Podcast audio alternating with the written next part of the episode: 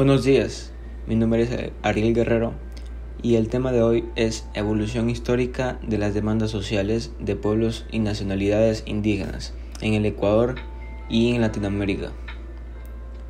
Como primer filtro tenemos, a lo largo de la historia, las comunidades indígenas del Ecuador y Latinoamérica han ido evolucionando, adaptándose a las diferentes situaciones que se presentan.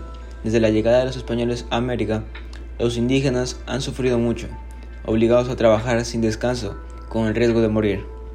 Es por eso que hubieron personas valientes que se atrevieron a hacerles frente para acabar con esta discriminación que les consumían desde la conquista española.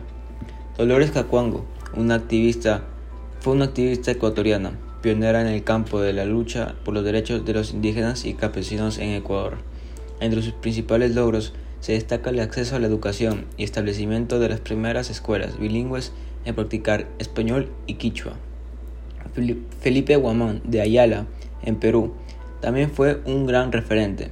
En épocas de conquista se atrevió a escribir crónicas y a denunciar los malos tratos de los españoles hacia los pobladores nativos de los Andes, con posterioridad a la conquista.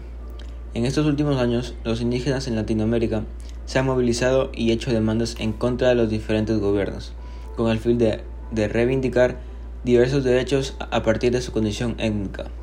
Los gobiernos últimamente intentan controlar la situación con la construcción de un Estado incluyente y sostenible para todos. Muchas gracias.